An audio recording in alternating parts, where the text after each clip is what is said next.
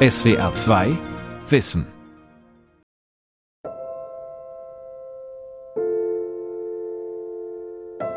Politik wird zwar mit dem Kopf, aber ganz gewiss nicht nur mit dem Kopf gemacht. Heißt es in Max Webers Buch Politik als Beruf. Es erschien 1919, prägte Politiker wie Helmut Schmidt und ist bis heute aktuell. Der Soziologe Weber zeigt darin verschiedene politische Typen, fragt unter anderem nach Machtinstinkt, Eitelkeit, Banausentum und kommt zu dem Schluss, man kann sagen, dass drei Qualitäten vornehmlich entscheidend sind für den Politiker. Leidenschaft, Verantwortungsgefühl, Augenmaß. Max Weber, Politik als Beruf von Matthias Kussmann. Leidenschaft, Verantwortungsgefühl und Augenmaß. Die Leidenschaft ist wichtig, denn nur so hat man politische Ziele, die man gerne erreichen möchte, hat eine Vision oder auch eine Mission. Sagt der Berliner Soziologe Hans-Peter Müller über Max Webers Idealbild eines Politikers. Gerade in Krisenzeiten wie der Corona-Pandemie ist es wichtig, wie Politiker handeln, wovon sie sich leiten lassen. Der Zweck heilt natürlich nicht die Mittel, auch in der Politik nicht. Und deshalb ist eine gehörige Portion Verantwortungsgefühl für das eigene politische Handeln gefragt, was im Grunde genommen durch die dritte Eigenschaft, das Augenmaß, moderiert wird. Ne? Zwischen Leidenschaft und Verantwortungsgefühl vermittelt das Augenmaß. Man muss halt wissen, wie weit man gehen kann, was möglich ist und was eher unmöglich ist. Max Weber unterscheidet zwischen Verantwortungsethik und Gesinnungsethik. Damit führt er zwei Begriffe in die Soziologie und politische Theorie ein, die bis heute diskutiert werden. Gesinnungsethiker wäre für Max Weber Kurt Eisner gewesen, sagt Andrea Maurer von der Uni Trier.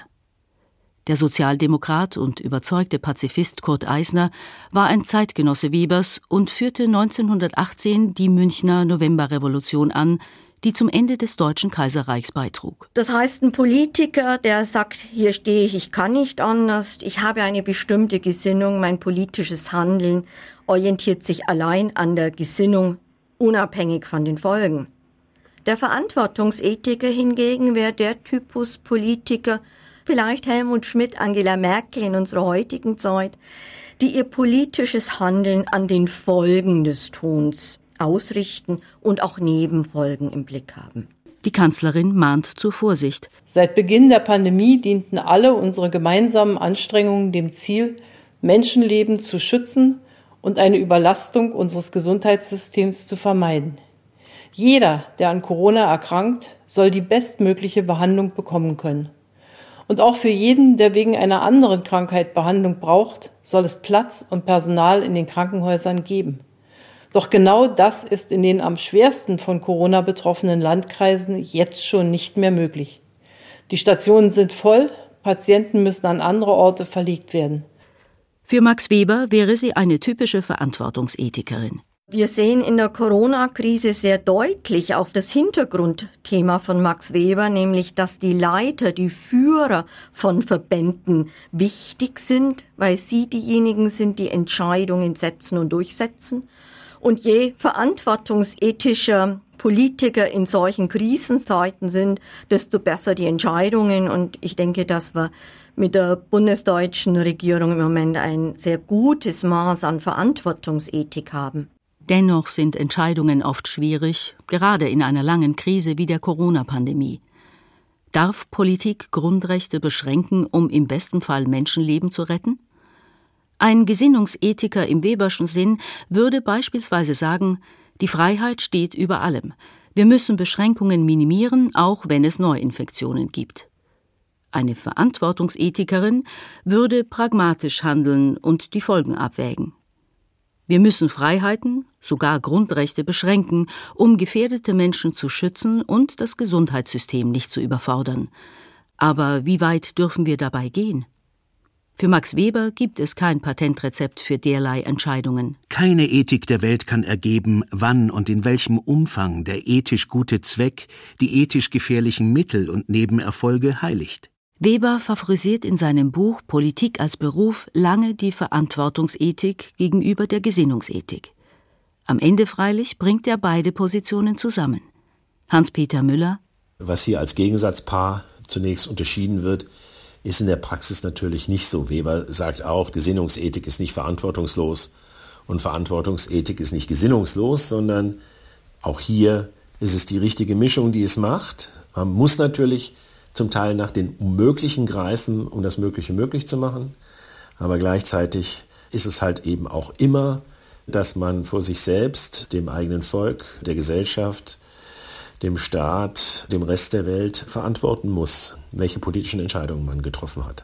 Insofern sind Gesinnungsethik und Verantwortungsethik nicht absolute Gegensätze, sondern Ergänzungen, die zusammen erst den echten Menschen ausmachen, den, der den Beruf zur Politik haben kann. Max Weber gilt als ein sehr schwieriger Charakter. Er zettelte gern Auseinandersetzungen an, er forderte andere zum Duell, ein Kritiker seiner Frau zum Beispiel. Er war sehr streitsüchtig.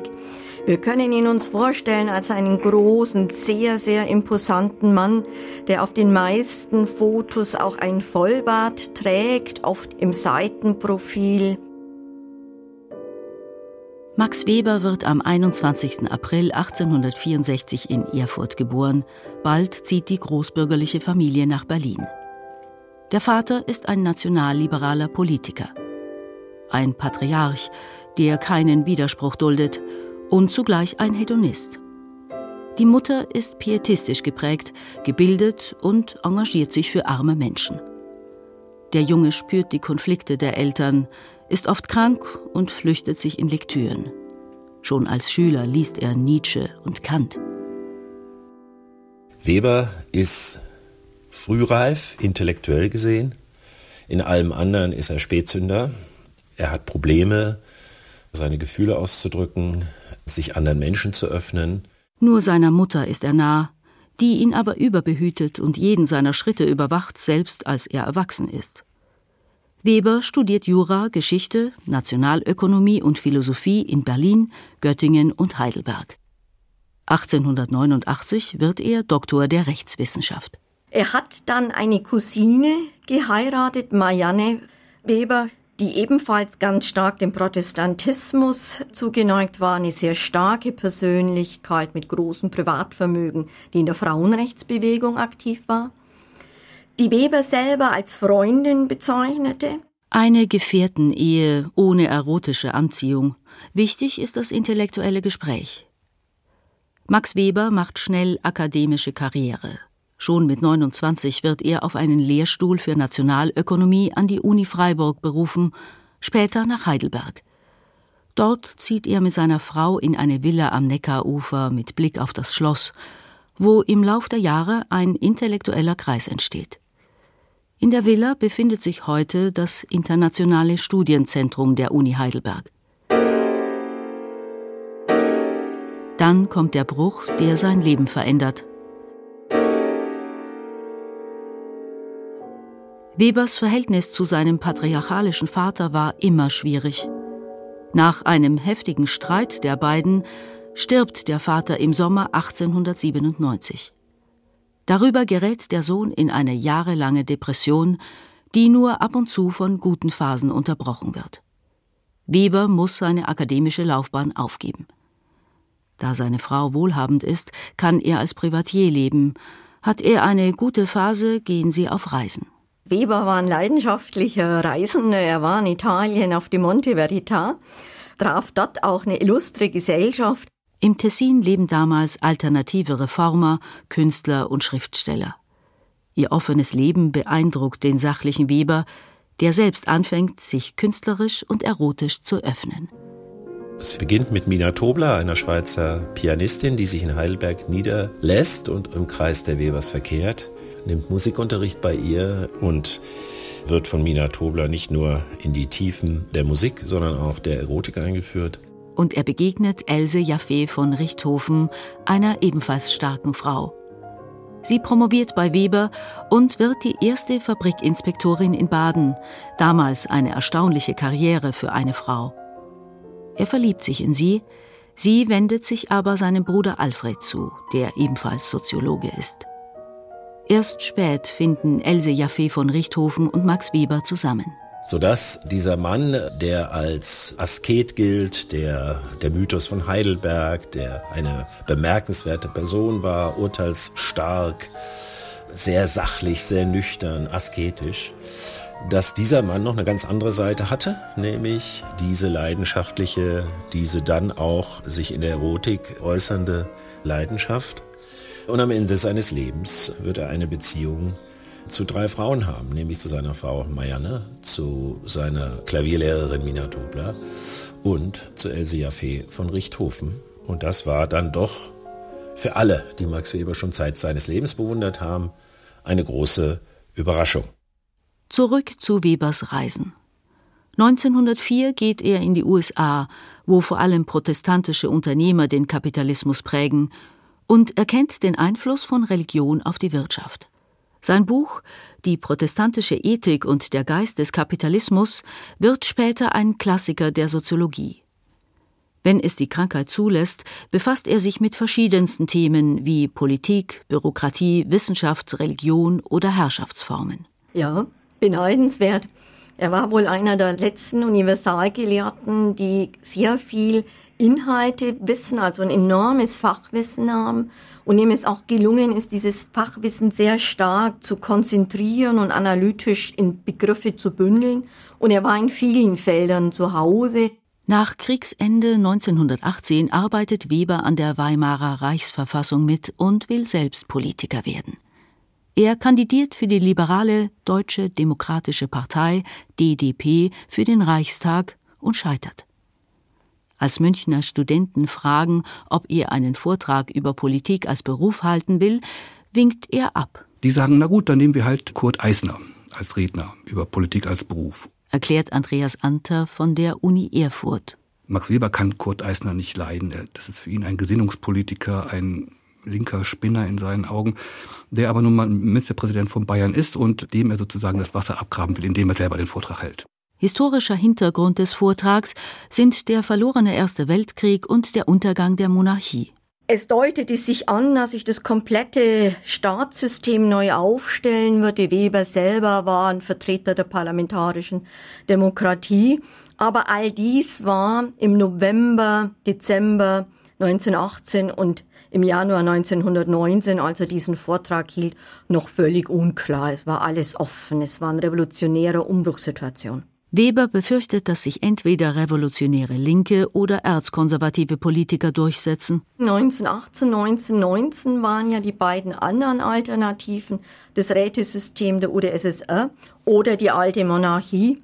Und Weber hat sich wie oft in seinem Leben für die dritte Variante entschieden, für die neu aufzubauende parlamentarische Demokratie.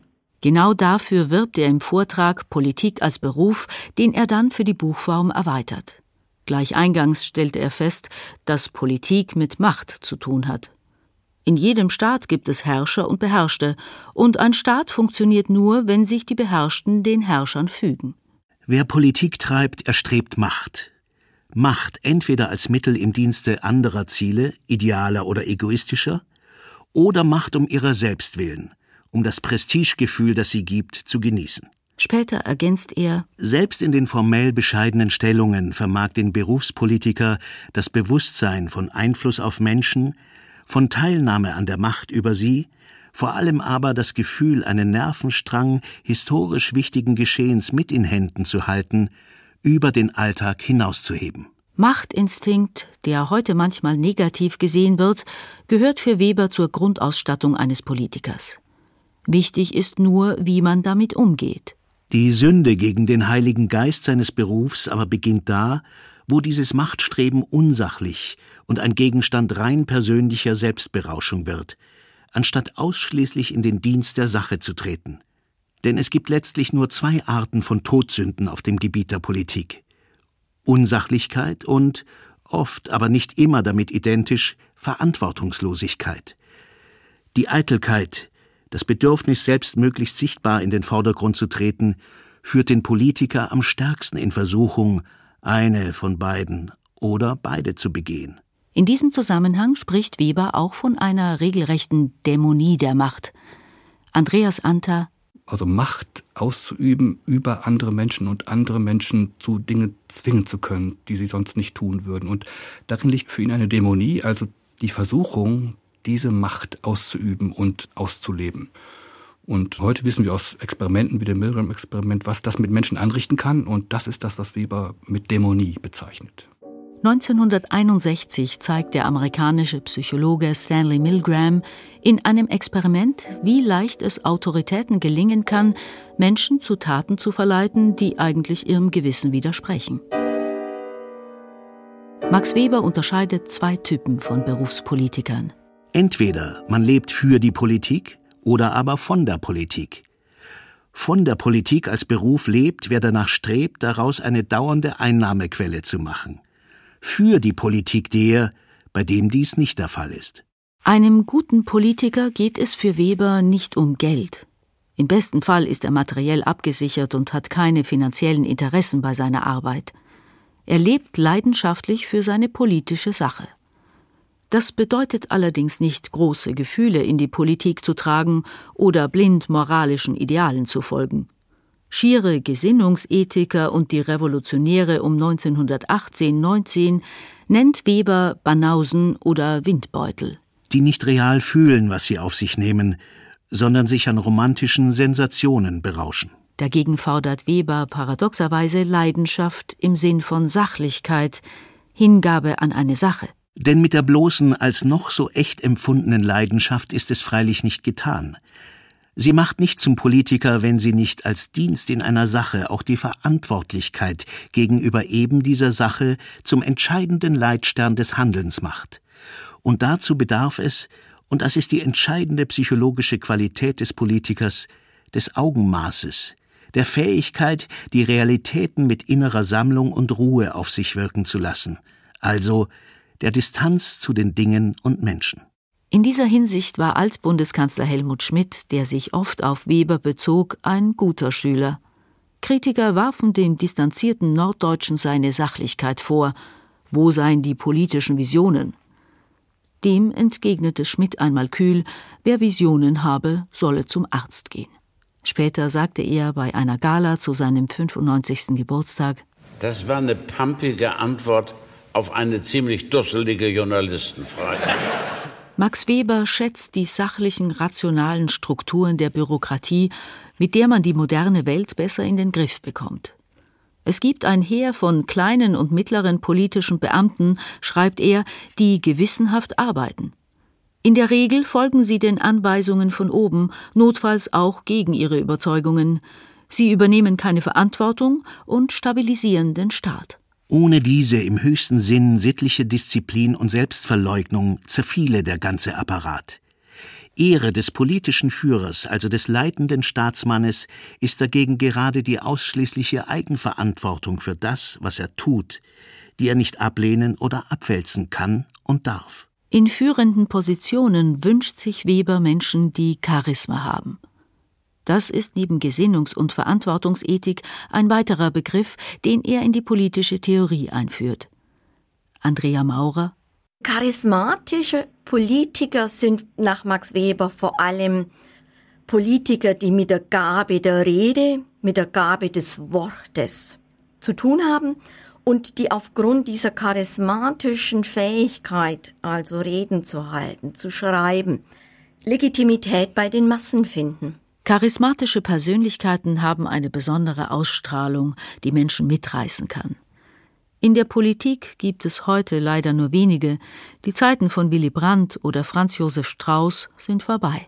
Das würde sich aber mit Max Webers These treffen, dass die Bürokratie, die uns auf der einen Seite Verlässlichkeit bringt, auf der anderen Seite natürlich auch ein Gehäuse wird. Wir verlieren an Individualität. Also Weber würde schon sagen, die Charismatiker verschwinden.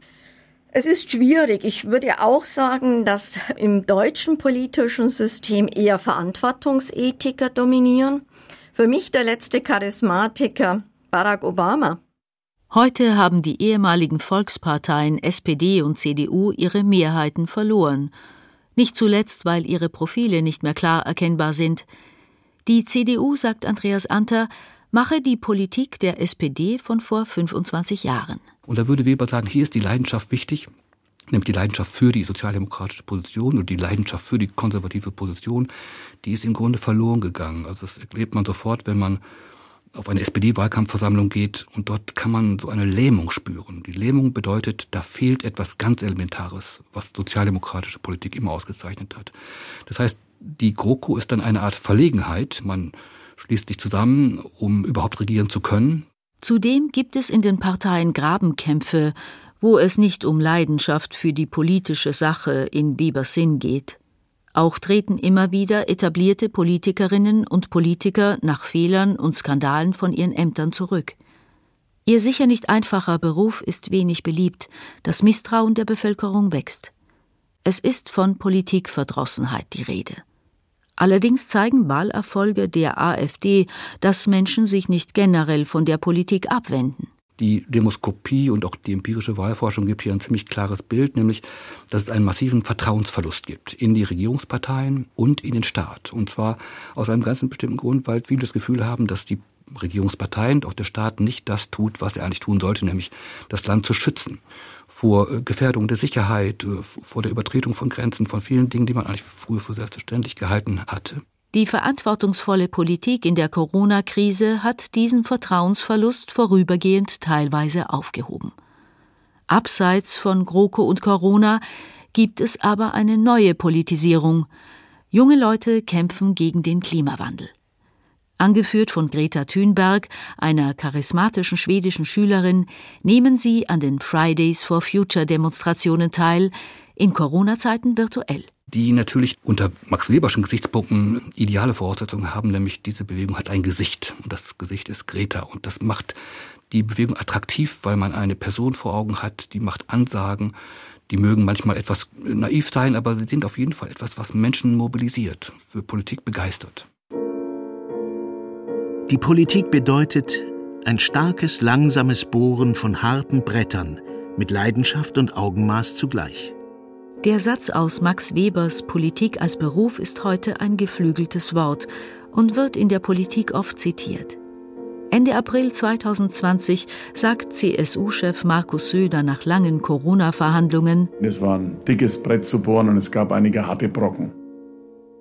Dieses starke, langsame Bohren von harten Brettern bringt als Bild genau zum Ausdruck, worum es geht, nämlich, dass es eine Sache, die ist, die nicht von heute auf morgen passiert in der Politik, sondern die einen langen Atem braucht und dass es harte Bretter sind, also dass es oft Konflikte sind, die an die Grenze des Erträglichen gehen und dass man auch stark sein muss. Das heißt, dass man auch eine bestimmte Konstitution mitbringen muss, um das zu erreichen, was man erreichen will. Politik ist ein sehr hartes Geschäft. Manche reden von der schmutzigen Politik. Ja, es wird mit harten Bandagen gekämpft. Politik ist noch mehr Kampf als schon der Rest des Lebens, der auch Kampf ist, in Webers Augen jedenfalls. Meint der Soziologe Hans-Peter Müller. Das starke, langsame Bohren von harten Brettern, was eben darauf hinweist, dass es unglaublich schwierig ist, bestimmte politische Ziele tatsächlich auch zu erreichen, durchzusetzen, und zwar auch so durchzusetzen, wie man sie geplant hatte, ne, und nicht irgendwelche faulen Kompromisse. Und das verlangt sehr viel Hartnäckigkeit, einen langen Atem und natürlich diese drei Eigenschaften Leidenschaft, Verantwortungsgefühl und Augenmaß. Im Herbst 1919 übernimmt Weber nach langer Pause einen Lehrstuhl für Gesellschaftswissenschaft, Wirtschaftsgeschichte und Nationalökonomie in München. Doch schon am 14. Juni 1920 stirbt er, erst 56-jährig, an einer Lungenentzündung als eben die spanische Grippe auch München erfasste und Bayern, hat er sich wohl angesteckt und ist innerhalb von kürzester Zeit dann verstorben. Aber, jetzt sage ich mal, für ihn sehr positiv, seine beiden wichtigen Frauen, seine Ehefrau Marianne und seine langjährige Freundin Elze Jaffe saßen an seinem Totenbett. Zu Lebzeiten ist Max Weber ein angesehener Wissenschaftler. Durch seine Frau wird er berühmt und gilt heute als Mitbegründer der Soziologie. Denn sie ist es, die nach Webers Tod seine Werke herausgibt und damit den dauerhaften Ruhm von Max Weber begründet. Webers Thema war die Genealogie, also die Entstehung des Kapitalismus und die Entstehung der modernen Gesellschaft, der modernen Welt.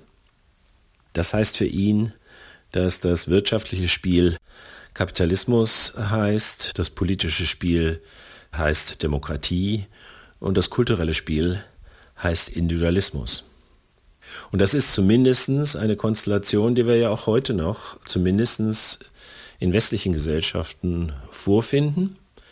Und solange diese Konstellation, also diese für uns nach unserem Verständnis moderne Welt fortbesteht und wir sie immer wieder neu verstehen müssen, solange wird auch natürlich Max Weber wichtig bleiben. Weber prägt die moderne Wissenschaft auch mit der Forderung nach Werturteilsfreiheit. Zu seiner Zeit ist es üblich, dass Professoren ihr Thema aus persönlicher Sicht vortragen, ohne andere Positionen zu erwähnen. Weber fordert, dass Wissenschaft nicht bewertet, sondern möglichst objektiv darstellt rational, faktenbasiert und abwägend. Wenn wir nochmal zur Corona-Krise zurückkommen, wir haben, glaube ich, alle die letzten zwei Monate gelernt, dass wir Daten brauchen, die uns sozusagen zeigen, was in der Realität passiert, also empirisch gewonnene Daten, die wir auch immer wieder prüfen und anhand deren wir zum Beispiel unsere Thesen und Theorien über den Verlauf von Virenkrankheiten dann auch prüfen und verbessern können. Und das war auch Webers Vorstellung. Heute ist Max Weber einer der bekanntesten und am meisten zitierten Sozialwissenschaftler. Und ich denke auch, dass seine politischen Schriften nach wie vor sehr, sehr stark rezipiert werden. Immer dann, wenn wir über Demokratie als Verfahren nachdenken. Am Schluss von Max Webers Politik als Beruf heißt es Nur wer sicher ist, dass er daran nicht zerbricht, wenn die Welt von seinem Standpunkt aus gesehen zu dumm oder zu gemein ist für das, was er ihr bieten will, dass er all dem gegenüber dennoch zu sagen vermag. Nur der hat den Beruf zur Politik. SWR 2 Wissen.